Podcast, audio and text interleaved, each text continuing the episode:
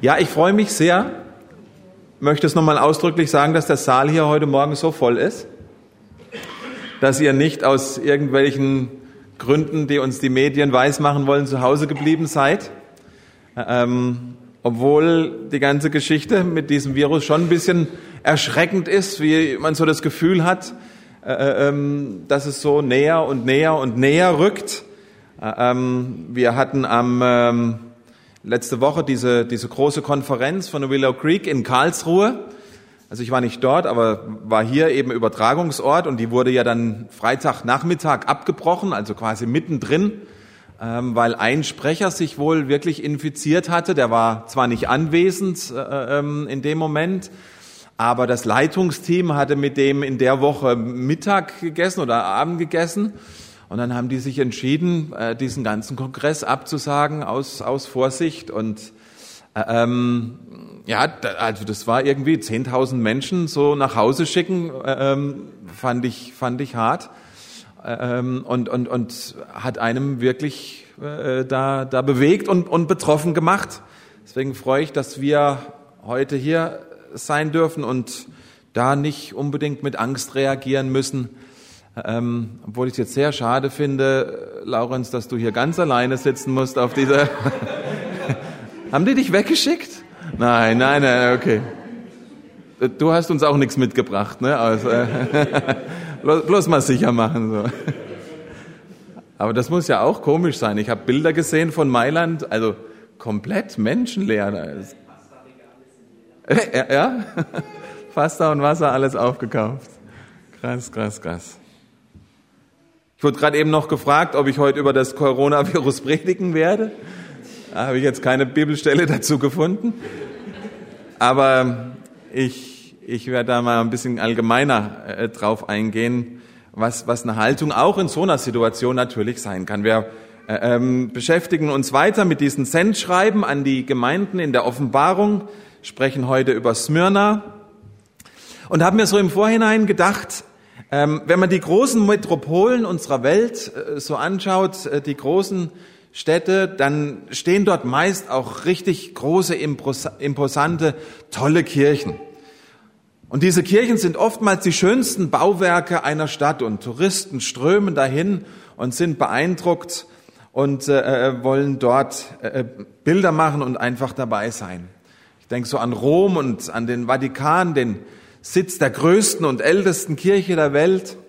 Habe mich dann erinnert an London und an die schöne Westminster Abbey. Weiß nicht, ob mal schon mal jemand da war. Der Platz, wo alle Könige in England gekrönt werden und auch beigesetzt äh, werden. Musste mich an Paris erinnern, an Notre Dame, wo Quasimodo seine schöne Esmeralda kennengelernt hat oder sich in sie verliebt hat. Ich habe herausgefunden, dass das Ulmer Münster der größten Kirchturm der Welt hat mit 163 Metern. Jemand nickt, wusste ich, wusste ich bis dahin gar nicht. Und äh, du hattest gewusst, Werbe? Echt? Bin ja beeindruckt. Noch? Wer baut höher?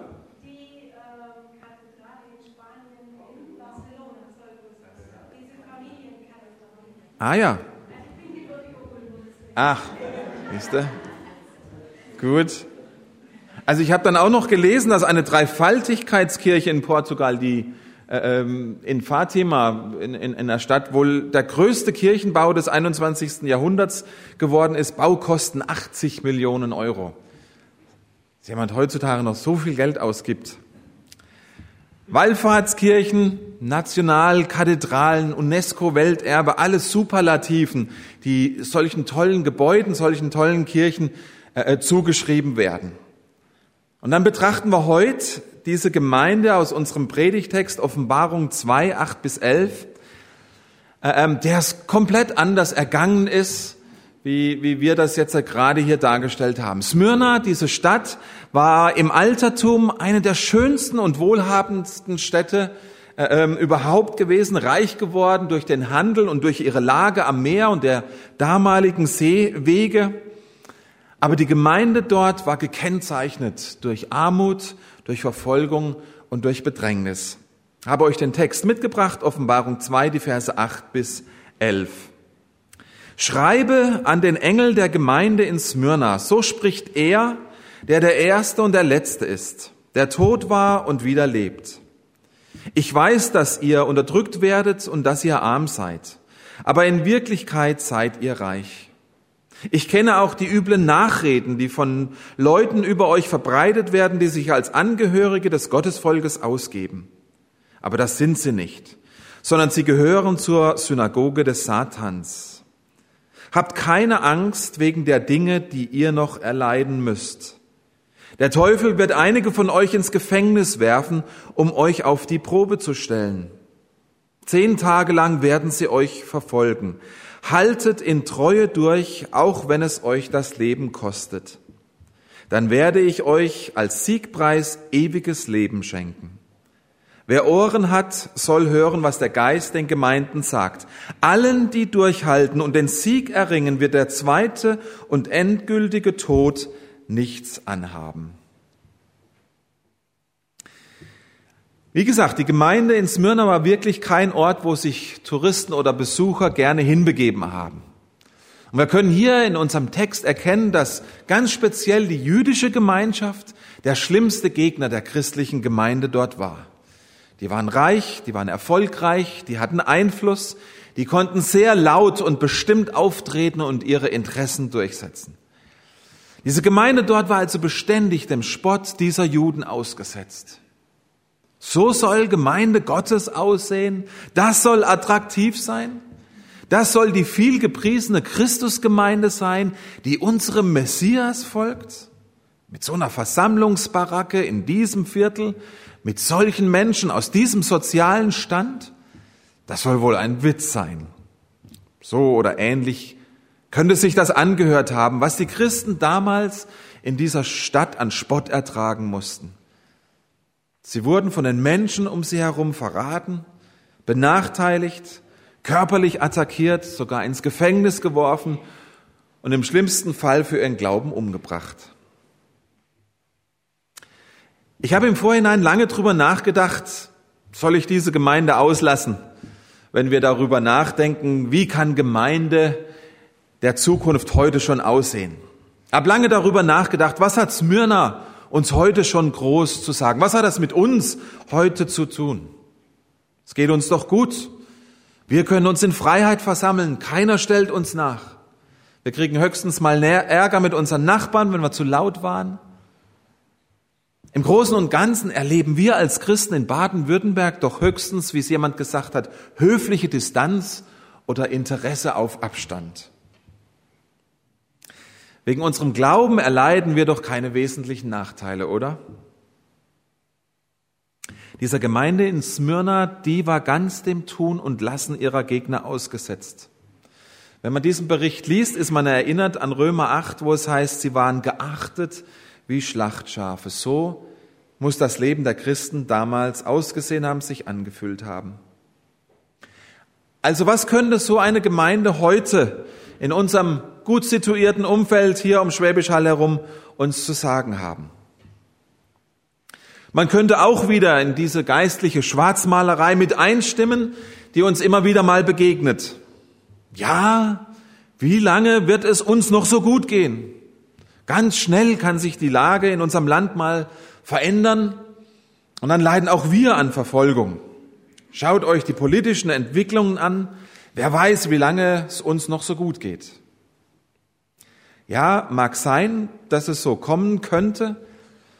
Ich sehe im Moment nur nicht diese, diesen Weg kommen und auch nicht als unsere größte Herausforderung in unserem Land. Und ich denke auch, wenn es mal so weit kommen sollte, dann können wir immer noch schauen, wie wir damit dann umgehen. Die Engländer haben dafür einen coolen Satz, der heißt, we cross that bridge when we get there. Diese Brücke überqueren wir, wenn wir dort ankommen. Ein anderer wichtiger Aspekt, den wir von Smyrna lernen könnten, den ich sehr viel wichtiger finde, ist, dass wir einen Blick auf die verfolgte Christenheit in dieser Welt bekommen. Dass wir zum einen daraus lernen, wie dankbar wir sein dürfen, dass es uns so gut geht, dass wir aber auch lernen dürfen, für unsere verfolgten Brüder und Schwestern in dieser Welt zu beten. Denn ihr wisst das, diese realen Geschichten von Menschen, die heutzutage in unserer Zeit für ihren Glauben an Jesus verfolgt werden, die sind echt, die sind wahr und die sind haarsträubend. Gerade vor kurzem habe ich von einem Pastor gelesen in Kenia, der von dieser äh, ähm, Sekte Boko Haram entführt wurde und aufgefordert, wurde, öffentlich auf Video seinem Glauben abzuschwören, diesem zu widerrufen. Und weil er das nicht tun wollte, wurde dieser Ehemann und Vater von einigen Kindern ganz öffentlich hingerichtet. Und ich denke, es ist wichtig, dass wir uns das immer wieder klar machen. Das, was Johannes hier an Smyrna schreibt, ist Wirklichkeit und Realität für Menschen in Ländern, die nur ein paar Flugstunden von uns entfernt liegen. Es gibt Berechnungen von Missionstheologen, die besagen, dass pro Jahr weltweit einige tausend Menschen für ihren Glauben an Jesus Christus sterben müssen. Märtyrer heute in unserer Zeit. Eine Realität, die in unserem Land oftmals so weit weg ist. Ein paar hundert oder paar tausend Kilometer von hier brauchen Menschen unsere Fürbitte, unsere Liebe, unsere Gebete, ja unsere Tränen, um es durch diesen Tag zu schaffen, heute, durch diese Woche. Smyrna ist nicht so weit weg und möchte uns ermutigen, dass wir immer wieder auch an diese Menschen denken. Wenn wir aber jetzt diesen Brief an diese Gemeinde anschauen, dann kommen noch einige Dinge mehr heraus, die wir für uns entdecken können. Zum einen fällt es bei diesem Brief speziell auf, dass Jesus keinen Lob und keinen Tadel erwähnt, wie bei den anderen Kirchen. Er hebt diese Gemeinde nicht für besondere Dinge hervor und muss, aus, muss sie auch nicht für besondere Dinge korrigieren oder tadeln. Was uns an diesem Text ganz besonders auffällt und wirklich relevant ist für uns, sind zwei kleine Worte. Es sind mit die wichtigsten Worte in diesem Text, die Jesus dieser Gemeinde sagt. In Vers 9 heißt es, ich weiß. Ich weiß, wie es dir geht. Ich weiß, was du durchmachst. Ich kenne deine Bedrängnis. Ich kenne deine Armut mitten in diesem Reichtum. Ich weiß von den Lästerungen über dich und in der schwierigen Situation, in der du dich befindest. Vor allem weiß ich, wie es sich anfühlt, sagt Jesus den Menschen dort, denn ich habe selber durchlebt. Ich habe selber erlebt, welch fürchterliche Dinge Menschen anderen Menschen antun können. Ich konnte nicht mal mehr selbst meine Hände falten, weil sie am Kreuz festgenagelt waren. Was Jesus der Gemeinde hier sagt, ist, das, was sie erleben, die Wiederholung seiner Leiden sind, seiner eigenen Drangsale, das ist das, wo sie jetzt durchgehen. Er sagt, auch ich war arm. Auch ich wurde am Kreuz verlästert und verspottet. Auch ich wurde eingesperrt und körperlich misshandelt und getötet.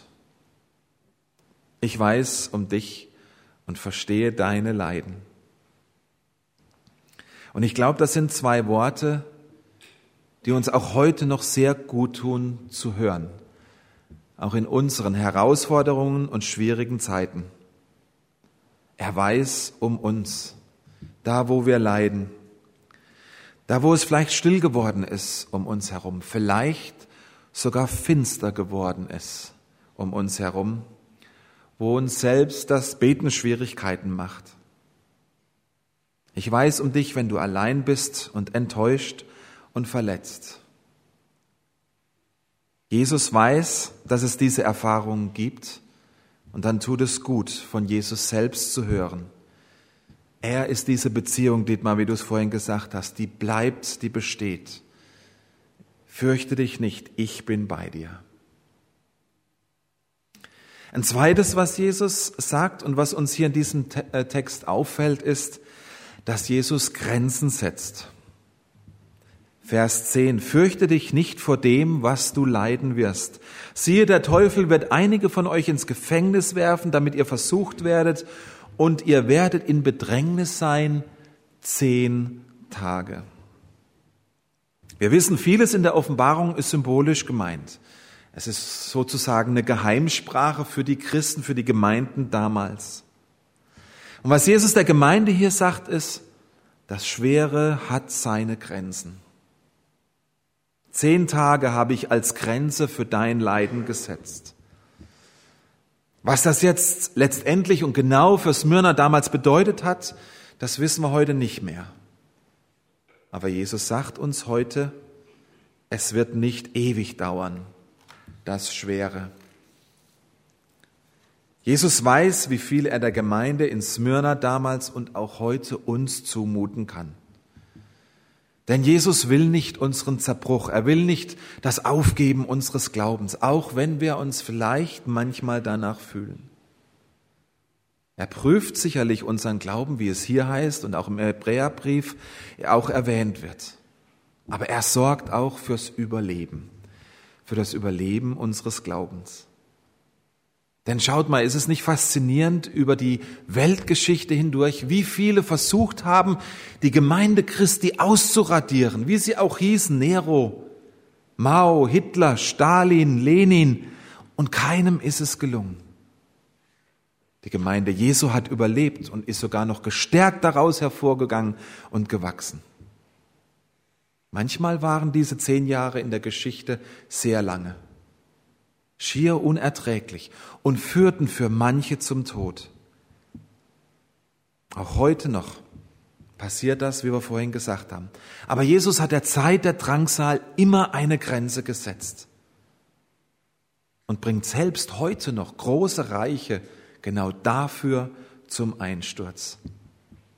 Da, wo wir das Ende sehen, da geht Jesus weiter. Da wächst seine Gemeinde. Da dürfen wir in Schwierigkeiten wachsen und gestärkt daraus hervorgehen. Das Durchhalten in den schwierigen Zeiten ist dank unseres Herrn Jesus möglich. Und das Letzte und Wichtigste, Jesus richtet den Blick der Gemeinde auf das Entscheidende. Ganz am Ende schreibt Johannes der Gemeinde, haltet in Treue durch, auch wenn euch das das Leben kostet. Dann werde ich euch den Siegpreis ewiges Leben schenken. Alle, die durchhalten und den Sieg erringen, wird der zweite, endgültige Tod nichts mehr anhaben. Bibelausleger haben gesagt, Jesus stellt hier die vorläufigen Dinge den endgültigen gegenüber. Er stellt das Diesseitige, das Jetzige dem Ewigen, dem Jenseitigen gegenüber. Es ist ganz natürlich, dass die vorläufigen Dinge dieser Welt uns natürlich immer vor Augen sind, uns täglich beschäftigen. Die Freuden, die Erfolge, die Ziele, die wir erreicht haben, aber auch unser Kummer, unsere Sorgen, unsere Zweifel, unsere Ängste, unsere Krankheit, unser Alleinsein, ja der Tod. Diese Dinge prägen je nachdem oftmals unser Denken und unser Schaffen, unseren Alltag das Vorläufige, das Diesseitige ist immer um uns herum. Das will uns so stark bestimmen. Und dabei setzt unsere Gesellschaft heutzutage so viel Kraft, so viel Zeit und Geld darauf, diesen Dingen auszuweichen, diese Dinge zu ignorieren. Moderne Psychologie nennt das Vermeidungsstrategien. Wir betäuben uns dann mit Alkohol, mit Drogen und Tabletten. Und selbst in christlichen Kreisen versuchen wir uns mit positiven Denken, wollen die Wahrheit und Realität unseres Lebens in dieser gefallenen Welt oftmals nicht wahrhaben und annehmen. Und in dieser Situation, in dieser Weltsituation für uns, rückt Jesus das Entscheidende wieder in die Mitte und macht uns damit Mut, indem er unseren Blick auf dieses Entscheidende wieder richten möchte. Ja, unser Leben kann Drangsal, Armut, Schmerz und Lästerung um Jesu Willen beinhalten. Aber wer darin durchhält, auf den wartet eine große Belohnung. Jesus hilft uns, den Blick auf das Ewige zu richten. Genauso wie Smyrna damals dürfen wir heute wissen, es wird alles gut. Auch wenn es im Moment vielleicht nicht danach aussieht. Not ist begrenzt. Und das Durchhalten ist dank unseres Herrn Jesus möglich. Er trägt uns. Er hat uns in Ewigkeit schon befreit und wird das zur Vollendung bringen. Im modernen Coaching und der Psychologie gibt es ebenfalls einen Begriff dafür. Da heißt es Resilienz entwickeln. In schwierigen Situationen auch mal durchhalten. Nicht weglaufen und daraus dann gestärkt hervorgehen. Ich möchte uns wirklich ermutigen, dass wir nicht unsere Kraft, unsere Zeit, unsere Ressourcen darauf verwenden, diese Dinge zu ignorieren und wegzudiskutieren das Vorläufige dieser Welt wegbeten zu müssen, weil es irgendwie halt schlecht ist. Das zeigt nur, dass uns das Zentrale und das Vorläufige in unserem Leben so wichtig geworden ist, selbst in unserer Nachfolge. Jesus sagt, viel wichtiger ist, den Blick auf das Entscheidende, das Endgültige, das Ewige zu richten. Nämlich, dass wir durch seinen Sieg den Sieg für uns erhalten haben. Und dass der zweite und endgültige Tod, die ewige Trennung von Gott, uns nichts mehr anhaben können. Deshalb stellt uns dieser Text an Smyrna eine ganz, ganz entscheidende Frage. Wären wir, sind wir wirklich noch bereit, um Jesu Willen, um meines Glaubens willen zu leiden? Und ich meine wirklich zu leiden oder gehört das nicht mehr in das Konzept christlicher Nachfolge für uns heute? Denn ihr Lieben, wir kämpfen gerne in unserer Nachfolge für Ruhe und Bequemlichkeit. Ich möchte euch mal ganz krass auffordern, hört mal in eure Gebete rein. Hört mal, worum sich eure Gebete drehen. Wir beten gerne um Vermeidung von Schwierigen, um ein schönes, angenehmes Leben. Und wenn wir uns dann die Gebete der Bibel anschauen, dann war das ganz selten bis nie der Fall und der Inhalt. Und Jesus schockiert uns heute Morgen hier mit seinen Worten. Er sagt, wacht auf, das ist alles nur vorläufig. Das Wichtige ist viel entscheidender, ist viel tiefer, ist viel zentraler. In den Augen von Jesus ist ein Leben nicht gescheitert, wenn es Leiden, Gefangenschaft und Bedrohung, ja sogar den frühen Tod durch Martyrium erlebt und erleidet, um Christi willen. Ich frage mich manchmal, wie Jesus über eine leidensscheue Christenheit bei uns im Westen so denkt. Bitte versteht mich an dieser Stelle nicht falsch. Ich sage hier nicht, lasst uns nicht für die Dinge beten, die Jesus für unser täglich Leben, für unser täglich Brot auch wichtig sind. Dazu hat er uns aufgefordert. Aber bitte lasst uns nicht auf der anderen Seite vom Pferd fallen und denken, dass das das Zentrale, das Wichtigste in unserem Leben ist. Es geht im Leben nicht in erster Linie darum, leidlos durchs Leben zu gehen. Es geht darum, dass Leid uns begegnen kann und wir dann mit Jesus hindurchgehen können, einem ewigen Preis und Lohn entgegen, ewige Gemeinschaft mit ihm dann, ja dann ohne Leid. Lasst uns das bewusst werden, dass dieses Leben hier auf dieser Welt, dass das wie so ein Einschlag zu einem tollen Buch ist. Der Deckel sozusagen. Der Inhalt, der kommt erst noch, das Beste, das Buch selbst, die Ewigkeit mit Jesus. Lasst uns immer wieder unseren Augenmerk auf das Ewige richten. Daraus hat die Gemeinde in Smyrna Kraft schöpfen dürfen. Und ihr Lieben, das ist nicht realitätsfern, realitätsfremd. Das ist realere Realität, als es irgendetwas gibt, die Zusagen Gottes hier in seinem Wort. Eine Gemeinde mit Zukunft ist bereit, auch Leid zu tragen. Leid miteinander zu tragen und zu ertragen. Eine Gemeinde der Zukunft ist im Leid füreinander da. Da, wo unsere Gesellschaft gerne wegschaut, sich betäubt oder es abschiebt. Eine Gemeinde der Zukunft hält Leiden und Verfolgung um Jesu Willen aus. Sie bereitet sich darauf vor, bevor es beginnt und hält es dann durch. Und selbst der physische Tod ist dabei nur etwas Vorläufiges, sagt Jesus hier. Eine Gemeinde der Zukunft richtet alle Kraft daraus, darauf aus, dass der zweite Tod niemand in ihren Reihen erreichen kann. Sie investiert alle Kraft, dass alle ganz nah am Evangelium und an Jesus dranbleiben. Und sie trauen Jesus alles zu, dass er die Not begrenzt, dass er sie wenden kann und dass er hilft durchtragen. Nicht in einem bequemen, leid- und sorgenfreien Leben und Christsein liegt das Heil, sondern unser Ziel für dieses Leben ist das Durchhalten mit ihm. Das Akzeptieren und Glauben, dass der souveräne, allmächtige und allwissende Gott für eine Zeit dieses oder jenes zulässt und uns dann durchträgt. Und wir dürfen wissen, Jesus weiß, er weiß, was wir aushalten müssen. Jesus zieht seine Grenzen, da wo der Glaube bedroht wird. Und Jesus sagt uns immer wieder, schaut auf die endgültigen Dinge. Und er macht uns dadurch Mut und gibt uns dadurch innere Kraft.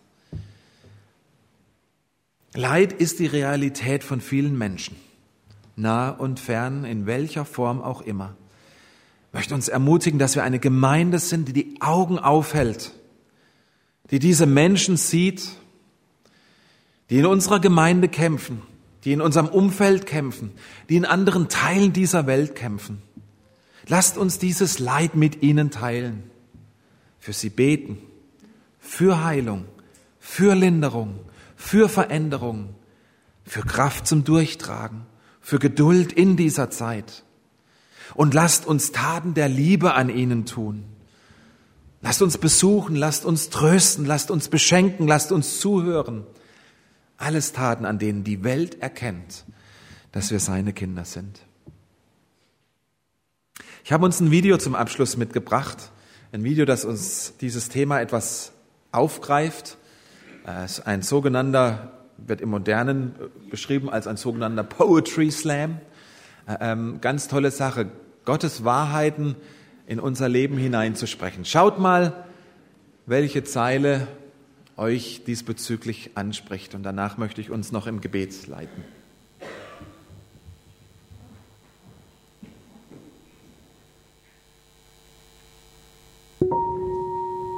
Was würde passieren, wenn ich beim Spazieren auf einmal diesen Menschen sehe? Ungepflegt, wie er mit einem Schild in der Ecke steht, vielleicht sein Leben in diesen Ecken lebt, weil meine Welt sich oft nicht darum dreht, wie es den anderen am Rand von unserer Welt so geht. Und was wäre, wenn ich dem Fahrer vor mir sein Verhalten verzeih, ihn segne, anstatt ihn mit der drohenden Faust beschrei und wenn mich jemand verflucht, bin ich von jeder Vergeltung frei.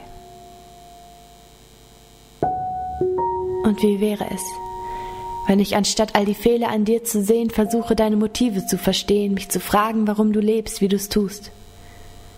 Was wäre, wenn ich sofort reagieren würde, wenn du um Hilfe rufst? Wenn ich meine Zeit mit dir verbringe und keine Ausreden suche? Was wäre, wenn du schlecht über mich sprichst, mit jedem Wort noch etwas tiefer in meine Seele stichst und ich trotzdem kein Wort über meine Lippen lasse? dass ich dich nicht ausstehen kann oder sogar hasse, weil in meinem Herzen nur Liebe für dich wäre. Und meine Feinde zu lieben, fiele mir nicht schwer. Und wie wär's, wenn ich zu Unrecht leiden müsste? Würde ich schreien, dass ich es besser wüsste und dass ich nicht schuldig bin? Oder gehe ich wie ein Schaf zur Schlachtbank hin und lasse ihn für mich kämpfen? Würde ich durchs Schweigen ihre Schläge abdämpfen? würde ich sagen, der Herr strafe dich, sehe nur meine Sicht, schleppe dich vors Gericht und sehe den Balken in meinem Auge nicht? Würde ich dich lieben können, auch wenn du mich hassen wirst? Würde ich dir Wärme geben, bevor du durch die Kälte erfrierst?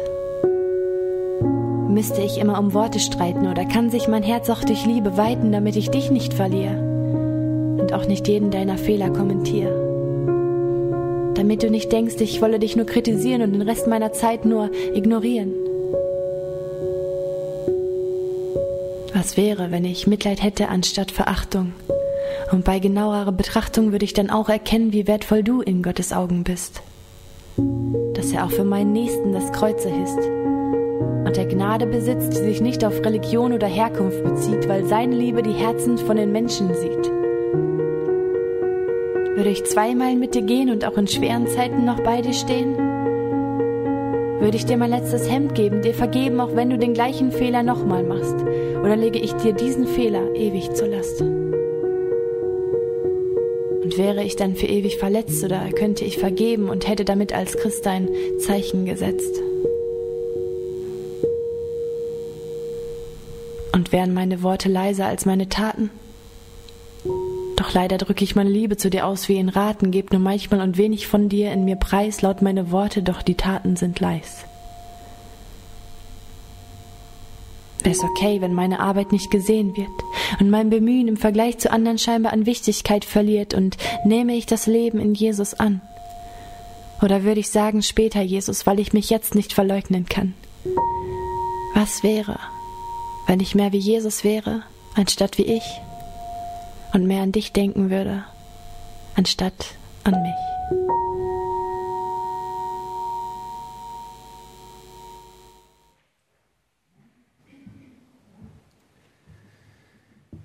Lasst uns beten.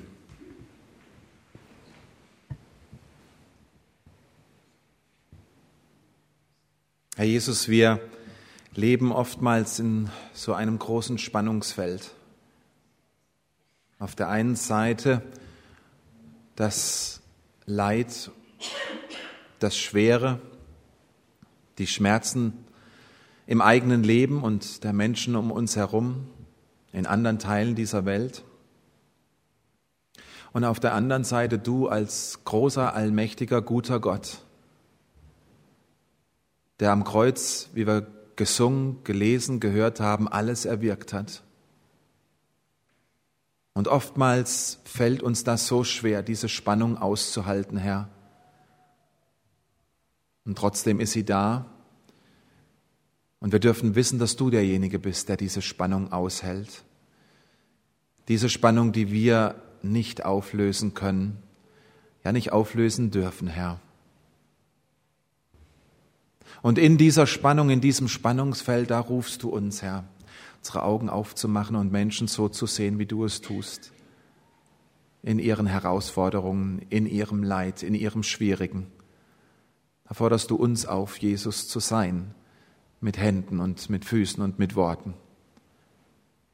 Und ich möchte dich sehr, sehr herzlich bitten, Herr Jesus, dass wir eine solche Gemeinde mehr und mehr werden, die Augen aufmacht und die Taten der Liebe tut an den Menschen um uns herum. Denn du hast versprochen, dass die Welt dadurch erkennt, dass wir deine Kinder sind. So geh jetzt mit uns in diesen Tag. Behüte und bewahre du uns. Geh du jeden Schritt mit uns. Schenk du Menschen, denen wir begegnen, Herr, denen wir deine Liebe zeigen dürfen. Und so möchte ich euch unter dem Segen Gottes in diese Woche, in diesen Tag entlassen. Unser Herr Jesus, der segne euch und behüte euch. Er lässt sein Angesicht leuchten über euch und er ist euch gnädig. Und er hebt sein Angesicht auf euch und schenkt euch jetzt seinen Frieden. Geht hin unter dem Segen des Herrn. Amen.